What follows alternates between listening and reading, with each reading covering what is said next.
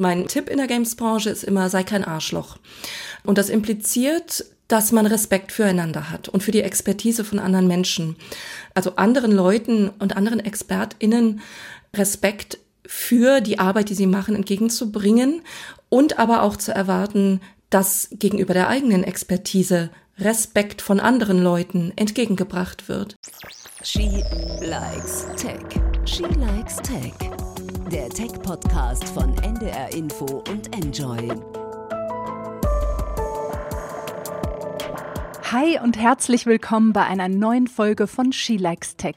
Ich bin Svea Eckert und ich bin Eva Köhler. Wir sind Tech-Journalistinnen und wir sprechen hier in jeder Episode mit einer Frau aus der Tech-Welt über ihre Arbeit, über ihr Fachgebiet und auch über das Frausein. Und heute, da sprechen wir mit Lena Falkenhagen. Ja, ich freue mich schon sehr. Lena hat ihre Karriere, kann man schon so sagen, ähm, begonnen mit dem Schreiben von Geschichten für den Rollenspielklassiker das schwarze Auge. Und mit ihr, ja, wollen wir darüber sprechen, wie das so ist als Autorin und auch als Autorin für Computerspiele. Und wie eigentlich so eine Story für ein Computerspiel entsteht. Hallo Lena, schön, dass du da bist. Hallo, danke, dass ich da sein darf. Hallo Lena. Lena, du schreibst ja Hörbücher, du schreibst historische Romane ähm, und du schreibst die Geschichten von Computerspielen. Und ich habe mich gefragt, warum genau Computerspiele? Ich bin, ich bin da ganz offen, 73 geboren und äh, konnte meinem Bruder dabei über die Schulter schauen, wie er erst auf dem C64 ganz simple Dinge, später auf dem Amiga und irgendwann, ich glaube, das war dann äh, auf dem ersten PCs damals, diese 64er, wie hießen die? 486er. 486er, Dankeschön. Ja, yeah, den hatte ich auch. Damals auf dem 486er ähm, die ersten Computerspiele spielte und es hat mich wahnsinnig fasziniert. Und ich musste mich damals, vielleicht war das auch so ein Anreiz, immer in das Zimmer meines Bruders schleichen, wenn er nicht da war, um den Computer zu benutzen. Und weil ich keinen eigenen hatte. Und seitdem werden diese Computer und auch die Spiele für Computer immer mächtigere Werkzeuge, auch um spannende Geschichten zu erzählen, aber auch um gute und gesellschaftsrelevante Themen zu erzählen. Und das interessiert mich. Lena, mir ist gestern was Schönes passiert. Ähm, wie man das so bei so einer anständigen Podcast-Folge macht, ähm, stalkt man natürlich erstmal schön seine Interviewpartnerin. Und ich habe natürlich über dich gelesen und gesucht und habe dich gegoogelt und dann natürlich auch über Bildersuche mir also Fotos angeschaut. Und dann sehe ich da ein Buchcover. Und zwar ehrlich gesagt nicht nur eins, wo ich dann so dachte, hä, das habe ich doch gelesen. Das habe ich doch gelesen. Das war ähm, die letzte Hanseatin. So ein ja, Mittelalterbuch.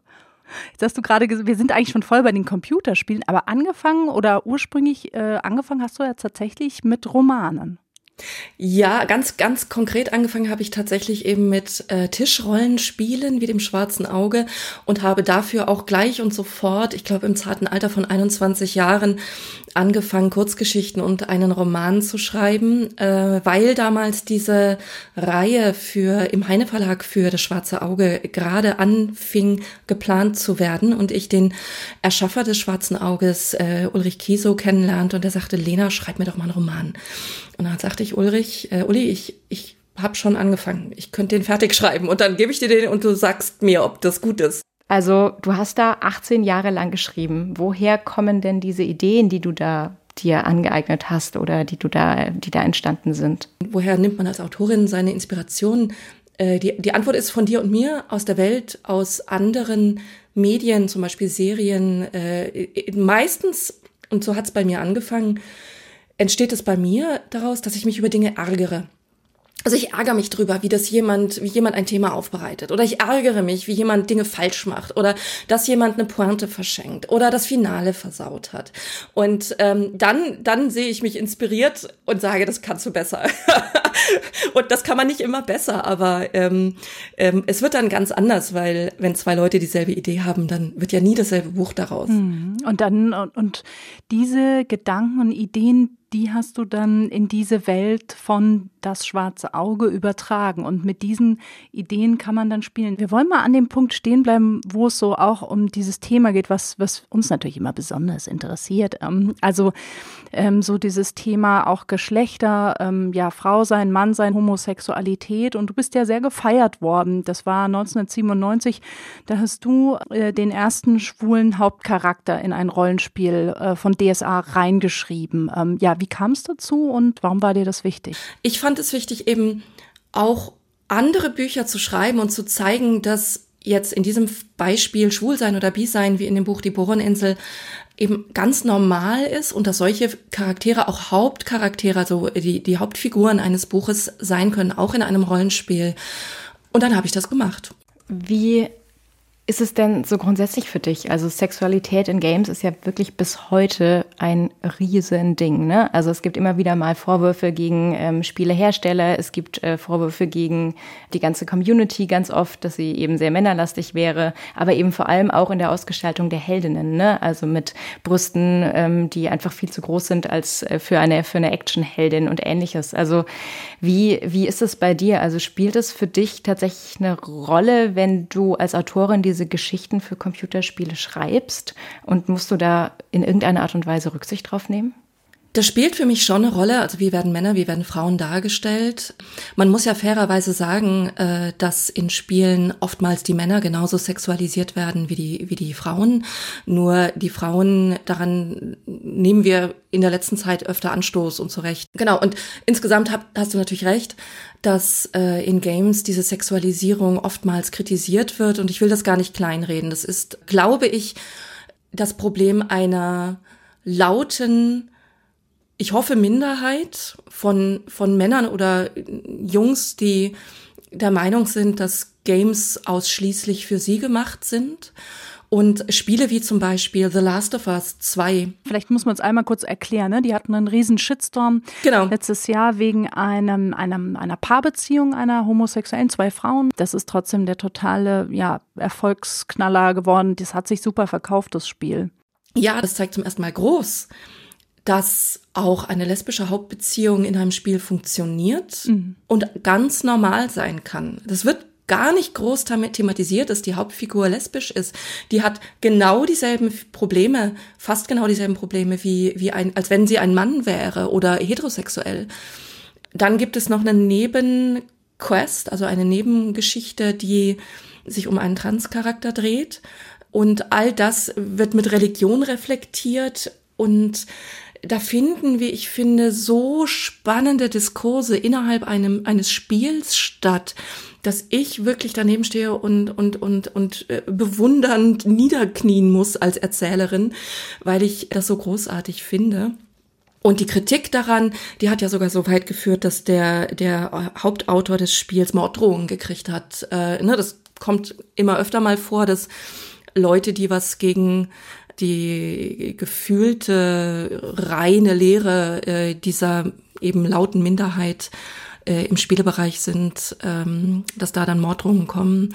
Achtest du, wenn du deine äh, Computerspiele schreibst, auch wirklich auf dieses ausgeglichene Breite der Gesellschaft-Thema, dass wirklich jeder auch da ist, egal wie er sich fühlt, ist und, und wer er ist, so? Spielt das bei dir eine Rolle im Schaffensprozess? Äh, ja und nein. Also ich finde es wichtig, dass man im Hinterkopf hat, wie man Menschen repräsentiert und wen man repräsentiert. Aber ich versuche das dann beim Schreiben auch ein Stück weit wieder wegzudrängen, denn man schränkt sich so wahnsinnig dadurch ein. Das ist eine große Diskussion.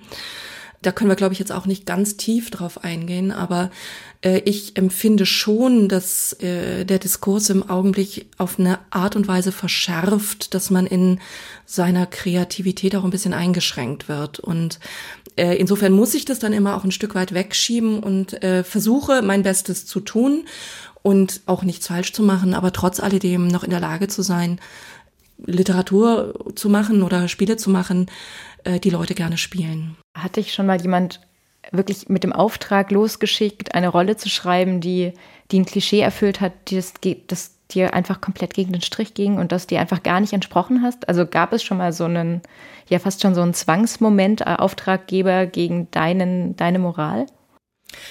Ja, sowas gibt's ab und an und in der Regel funktioniert das langfristig. Bei mir zumindest nicht und ich glaube auch bei vielen anderen auch nicht. Ich glaube, wenn man sich nicht als Schreibsöldnerin oder Schreibsöldner definiert, dann steckt natürlich auch immer ein bisschen was von der eigenen ja, Ethik in einem und in den Figuren und in der Geschichte. Aber, und das möchte ich bitte betonen, das gilt nicht nur für die Games-Branche, das gilt auch für die Buchbranche, dass man dort Klischees bedienen muss oder sollte oder gebeten wird oder gefragt wird, kannst du nicht noch ein Happy End draus machen und dann kriegen die beiden sich. Und ne, das sind ja auch Klischees, die bedient werden. Also Klischees sind wichtige Vehikel. Ich finde Klischees auch gar nicht immer falsch. Sie kommen in, in Büchern wie in Spielen oftmals zur Anwendung und erleichtern uns den Einstieg. Man muss nur äh, manchmal ein bisschen reflektieren und äh, überlegen, ob man sich nicht zu sehr in die Klischees versteift äh, und dann überlegen, was man damit macht stelle ich mir tatsächlich auch nicht immer einfach vor, gerade wenn du in der Mittelalterwelt schreibst, ne? Oder ähm, wenn eine Geschichte in der Mittelalterwelt spielt, wo es nun mal so war, ne? Also wo es so war. Und da, also ich stelle mir auch wie eine schwierige Gratwanderung vor. Sag mal, wie erlebst du das eigentlich äh, mal raus aus der Spielewelt und mal raus aus der aus der Fantasie- oder Romanwelt? Wie erlebst du das eigentlich in der Arbeitswelt? Also Gamesbranche ist ja nach wie vor auch eine sehr männerdominierte Branche. Ähm, wie, wie geht's dir da als, äh, wie geht's dir da als Frau? Also machst du da, also merkst du das, dass du eine weibliche Autorin bist oder ist es egal? Ja, nee, du hast schon recht. In der Games-Branche sind die Frauen noch eher in der Unterzahl. Das ändert sich aber in Deutschland auf jeden Fall gerade, habe ich den Eindruck. Ich habe es auch, muss ich sagen, erlebt, dass viele diverse Menschen dabei sind und äh, dass auch, auch viele Nationalitäten und Hautfarben zum Beispiel äh, sich in der Games-Branche mischen und das nie als Problem empfunden. Man hat, also ich, ich, will gar nicht unken, natürlich hat man auch in der Games-Branche äh, so ein bisschen manchmal Nachteile als Frau, äh, das ist schon da, aber unter den KollegInnen habe ich eigentlich großen Respekt äh, oder auch, ich lasse es mich so formulieren, nicht weniger Respekt als gegenüber anderen Männern zum Beispiel erlebt. Was sind das für Nachteile? Also wann ist dir das schon mal passiert? Kannst du da ein bisschen spezifischer sein? Ja, ich habe ich hab auch schon Gespräche gehabt, äh, in denen ich Bossy oder Pushy genannt worden bin. Also die Klassiker, wo ein Mann vielleicht ehrgeizig oder entschieden genannt worden wäre. Ich habe auch hintenrum gehört, dass ich einen Job, auf den ich mich beworben habe und den ich wirklich gerne gehabt hätte, nicht bekommen habe, weil jemand im Producing angeblich nicht gut mit starken Frauenpersönlichkeiten zusammenarbeiten kann. Ja, sowas gibt's natürlich. Auf der anderen Seite finde ich immer, äh, es ist wahnsinnig vielfältig, warum man Jobs nicht bekommt. Und äh, vielleicht hätte ein Mann, der zu durchsetzungsstark oder nicht durchsetzungsstark genug gewesen wäre, den Job auch nicht gekriegt. Also, ne, das, äh, ähm, ja, also nee, ich will es nicht kleinreden. Es, es gibt da oder gab da, das ist jetzt auch schon wieder zehn Jahre her, fast gefühlt, also fünf. Es, es, es gibt da immer noch Probleme, wie in vielen anderen Branchen, glaube ich, auch. Gibt es einen Tipp? Also gibt es was, wo du sagen kannst, ähm, ja, das hilft mir dabei. Also im Umgang mit genau solchen Sachen, gerade weil es eben ja nicht branchenspezifisch ist, sondern das äh, sicher viele Frauen immer wieder auch in der Arbeitswelt erleben. Mhm. Also meine Devise an der Stelle ist und mein Tipp in der Games-Branche ist immer, sei kein Arschloch. Und das impliziert, dass man Respekt füreinander hat und für die Expertise von anderen Menschen. Und ich empfehle immer anderen Leuten und anderen ExpertInnen Respekt für die Arbeit, die sie machen, entgegenzubringen und aber auch zu erwarten, dass gegenüber der eigenen Expertise Respekt von anderen Leuten entgegengebracht wird. Das heißt, ähm, ich versuche zu verstehen, wo die Leute herkommen und was sie damit bezwecken. Und oftmals ist der Zweck oder das Ziel, das sie haben, ein fantastisches Spiel zu machen. Das kann ich respektieren. Gleichzeitig möchte ich die Leute aber nicht so sehr verstehen wollen, dass ich mich verbiege oder kleiner mache. Das heißt, mein Tipp ist an der Stelle, ein bisschen Humor mitbringen, die Leute darauf hinweisen, wenn man den Eindruck hat, dass sie die eigene Expertenmeinung nicht respektieren, dass sie vielleicht sogar Vorurteile haben, dann eben sachlich bleiben und diese Expertenmeinung nochmal niederlegen oder nochmal mitbringen. Ne, also ein bisschen Verständnis haben und trotzdem äh, Respekt einfordern. Das ist so mein Tipp. Lass uns mal einsteigen in so ein bisschen in dieses Thema, ähm, ähm, wie, wie entsteht denn ein Computerspiel? Und ich glaube, also Eva und ich haben uns so ein bisschen in Vorbereitung auf diesen Podcast überlegt, wir wollen tatsächlich gerne einsteigen in diese Computerspielwelt über DSA, über das schwarze Auge, weil wir glauben, dass man, wenn man das mal ähm, ja, kapiert hat, dann versteht man auch wieder mehr, wie so ein Computerspiel oder so ein Roleplay-Game eigentlich ist ja das, was mhm. du ähm, machst, also ein Rollenspiel auch funktioniert. Und Eva, also ich ähm, bin ja großer Fan von von Herr der Ringe, aber so ein, ich habe tatsächlich DSA, das schwarze Auge, habe ich nie gespielt, aber Eva. Ja, also jetzt gespielt ist tatsächlich auch ein bisschen übertrieben, aber ich hatte ganz, ganz, ganz, ganz, ganz viele Freunde, die natürlich alle möglichen Fantasy-Rollenspiele damals ausprobiert haben. Und das war ganz witzig. Also es ist viele, viele Jahre her und du triffst dich halt zu Hause, damals natürlich ohne Corona triffst dich mit Freunden, versammelst dich in einem Wohnzimmer und dann gibt es einen Erzähler und alle anderen, die entwerfen eben auf der Basis von so einem großen, grundsätzlichen Regelwerk jeder sich so einen Spielecharakter. Also da kannst du ein Mensch sein, ein Zauberer, eine Elfe, was auch immer du so sein möchtest. Und es ist wirklich wie bei einem Computerspiel heute eben auch. Und dann läuft wie bei Herr der Ringe das Team dieser Charaktere los. Also die gehen dann auf eine Abenteuerreise. Das heißt, überspitzt, sie retten halt eine Prinzessin. Auf dem Weg bekämpfen sie irgendwie einen Drachen, dann finden sie Schätze, tappen in irgendwelche Fallen. Und diese ganze Abenteuerreise, das ist das, was eben vorgeschrieben ist. Und das ist in einem Buch. Und der Erzähler am Tisch, der führt dieses ganze Abenteurerteam durch diese Geschichte durch. Und immer wieder während dieser Geschichte muss dieses Team entscheiden, was macht es jetzt? Also biegt es im Tunnel rechts ab, geht es in den Kerker runter, öffnet es die Falltüre, ähm, geht es durchs Feuer, löscht es das Feuer, was ist mit dem Drachen, stirbt der Drache, überlebt der Drache? Und all diese Sachen, die werden nach dem Zufallsprinzip entschieden. Das heißt, man würfelt. Und je nachdem, was der Würfel dann ähm, anzeigt, ist es eben erfolgreich oder nicht erfolgreich. Und das heißt auch im Gegenzug, dass jedes Mal, wenn ein Team eine Entscheidung trifft, sich die Geschichte Geschichte verändert.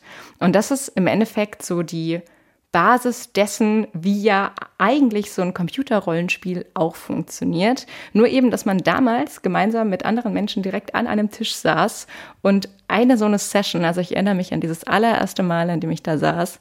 Ich saß da das allererste Mal mehr als sechs Stunden. Und ich glaube, wir haben nachmittags angefangen und ich glaube, ich bin so gegen Mitternacht nach Hause gegangen. Es gibt noch eine zusätzliche Ebene, nämlich das Rollenspiel.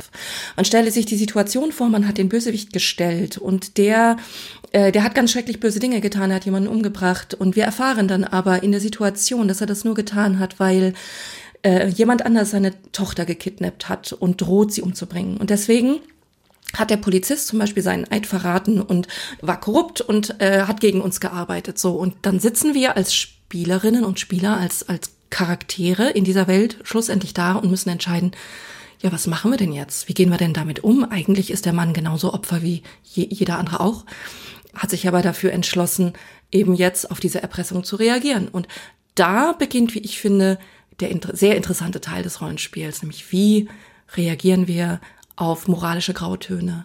Das ist ja dann auch der Moment, in dem diese Geschichte so sehr komplex wird und auch der Erzählstrang, den du erzählst, sehr komplex wird. Genau, ja, ja. Und da eben, also ähm, ich, es gibt ganz viele RollenspielerInnen, glaube ich, da draußen, die tatsächlich mehr Fokus auf Geschichte legen. Das ist eine Geschmackssache schlussendlich. Ich mag eben die ambivalenten Geschichten, die dann auch tiefer in die Charaktere und in die, in die moralischen Grautöne gehen. Ich würde da total gern mal eintauchen. Also, ähm, was ist wichtig, wenn du ein Computerspiel entwickelst? Was muss man da achten? mal so ganz platt gefragt.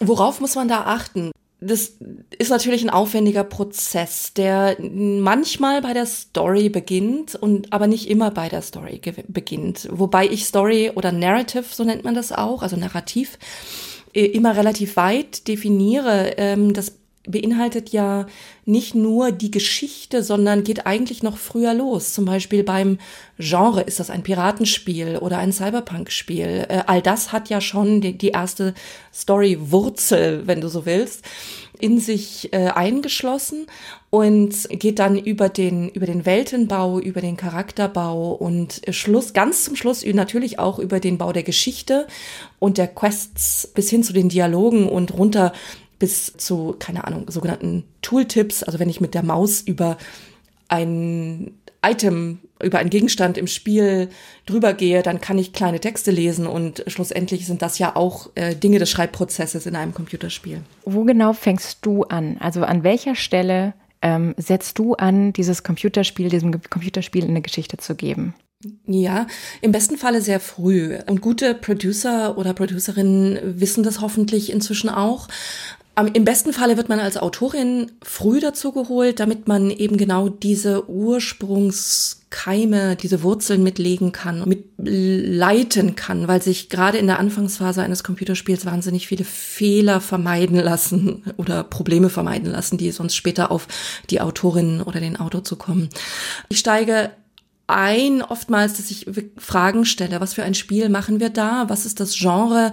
Was interessiert uns an der Hauptfigur? Für mich ist oftmals die Figur, die man spielt, der Einstieg, um zu sagen, welche Geschichte können wir hier eigentlich erzählen. Also manchmal haben Spieleentwickler äh, eine Idee, ein Thema, das sie erzählen wollen, wie zum Beispiel äh, im, äh, ne, bei Bluebeard's Bride wäre das diese Missbrauchsthematik oder bei einem Computerspiel wäre das dann Überwachung zum Beispiel. Ähm, und dann, dann überlegen wir uns, in welche Situationen müssen wir diese Figur bringen, damit das Thema Überwachung deutlich wird.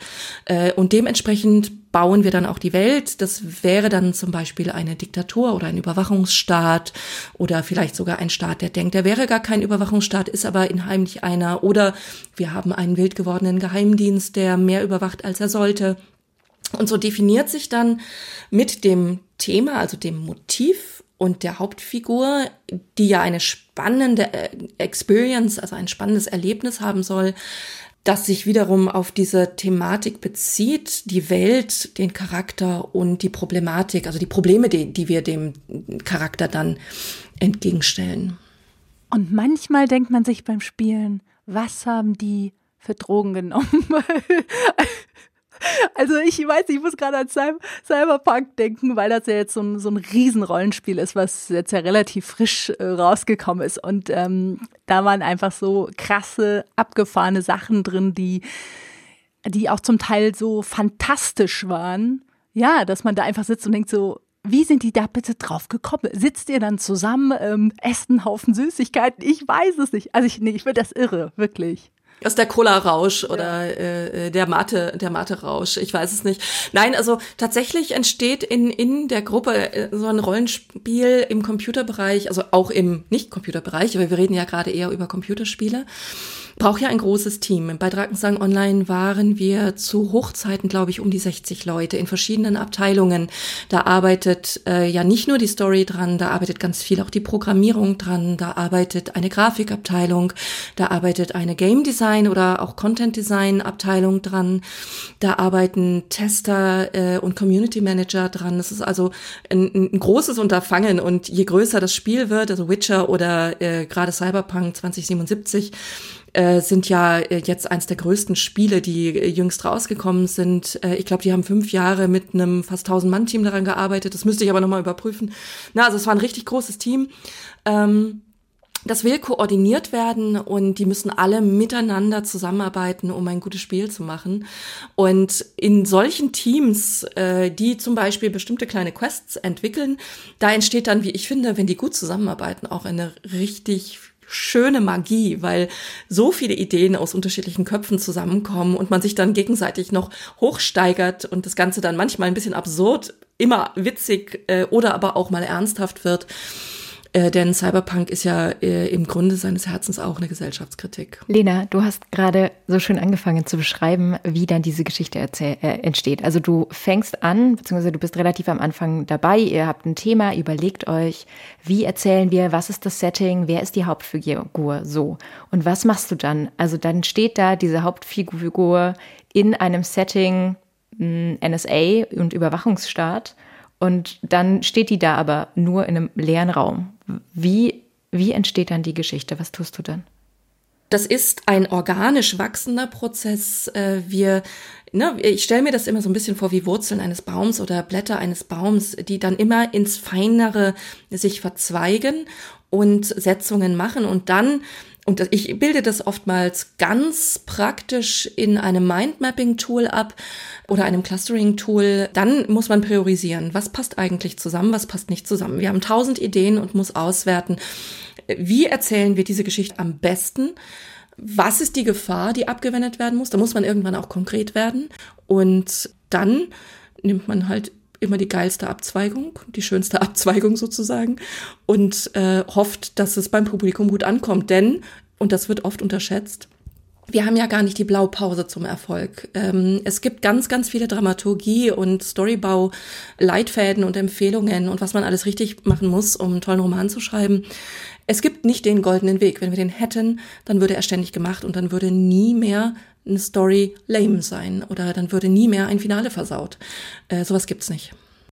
Was brauche ich, um diesen Entscheidungsbaum aufzudröseln? Also gibt es da noch so einen Tipp, weil das ist ja das, was am komplexesten ist, ne? Diese Verästelungen in diesen Geschichten. Also gibt es da noch so einen Punkt, wo du sagst, wenn ihr jemals mit so Entscheidungsbäumen und Interaktion zwischen Charakteren arbeitet, das braucht ihr dann. Das ist das Tool. Das ist wahnsinnig wichtig. Ah, okay, also Tool, Toolsites? Ja, oder Gedenk, also Gedankenstütze. Das muss ja nicht Software sein. Ich empfehle immer, dass man sich von den Enden her in die Story bewegt, dass man also überlegt, welche Enden könnte das Spiel haben. Wird der Charakter, kann, kann der erwischt werden? Kann der in, im Gefängnis landen? Kann der umgebracht werden, wenn er bestimmte Fehler macht oder bestimmte falsche Entscheidungen trifft? Oder das Geheimnis den falschen Leuten erzählt? Kann er das Land fliehen? Kann er, ne, so, das, das, also da, da, da, da denkt man eher von den Enden her, was dann auch den Vorteil hat, dass so eine Computerspieleproduktion ist ja oftmals äh, sehr umfänglich und ähm, dauert recht lange. Und äh, wenn man das Ende frühzeitig mitplant, dann hat man so, das mache ich aber bei Romanen übrigens auch, dann hat man einen Vektor, auf den man zusteuern kann. Und das gibt der Geschichte, die man erzählt, einen ganz neuen Zug oder auch ein, eine Spannung, weil man einen, einen Punkt hat, auf den man zustrebt und das auch in die Texte einfließen lassen kann, also Andeutungen machen kann und so. Also ich denke da immer vom Ende her und das kann ich anderen Leuten auch nur empfehlen. Und wie ist es dann am Ende, wenn dein Spiel, an dem du mitgearbeitet hast, dann ähm, ja vor dir liegt oder auf dem Screen erscheint? Wie ist das für dich?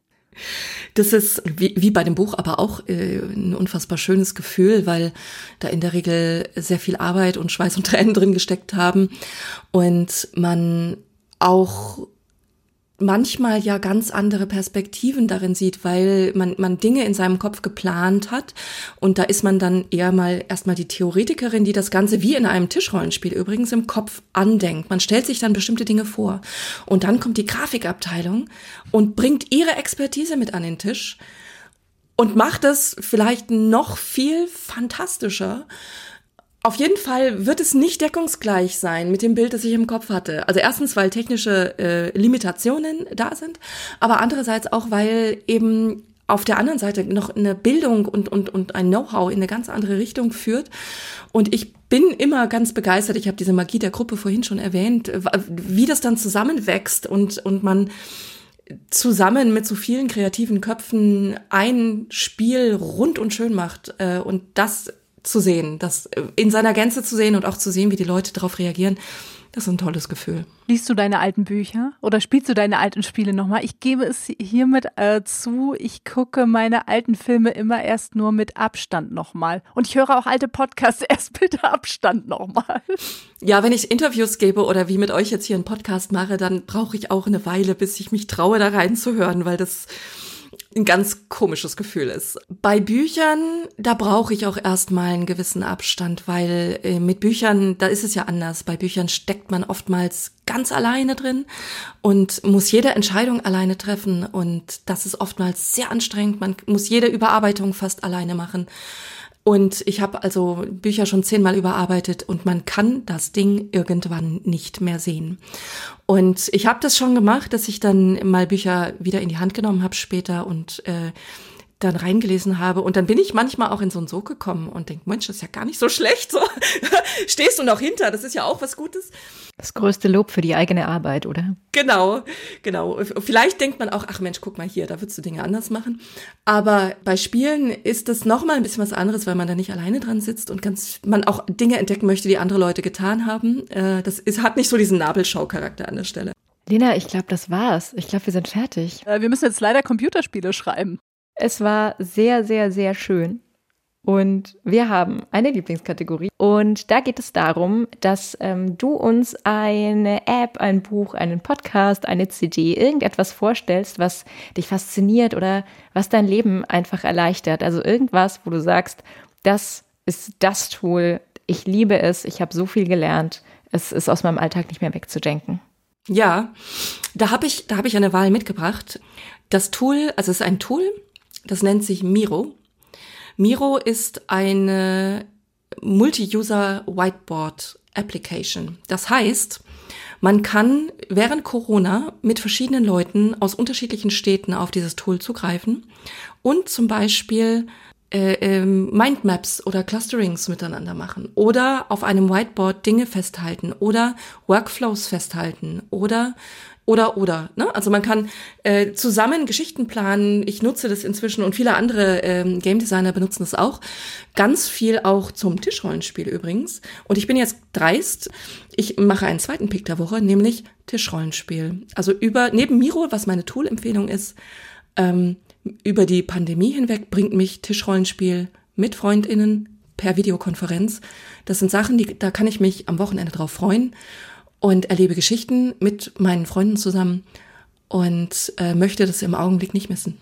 Vielen, vielen Dank dir. Sehr inspirierend. Es hat sehr viel Spaß gemacht, Lena. Danke, dass du dir die Zeit genommen hast. Ja, ich danke euch. Tschüss. Tschüss. Svea, wie war's? Ich ich bin in einer, ich bin in einer Fernwelt aus Überwachung, Zwietracht, NSA, Freunden, Brüdern, Vätern, Schwestern. Und tief im Pen and Paper eingetaucht in Gedanken.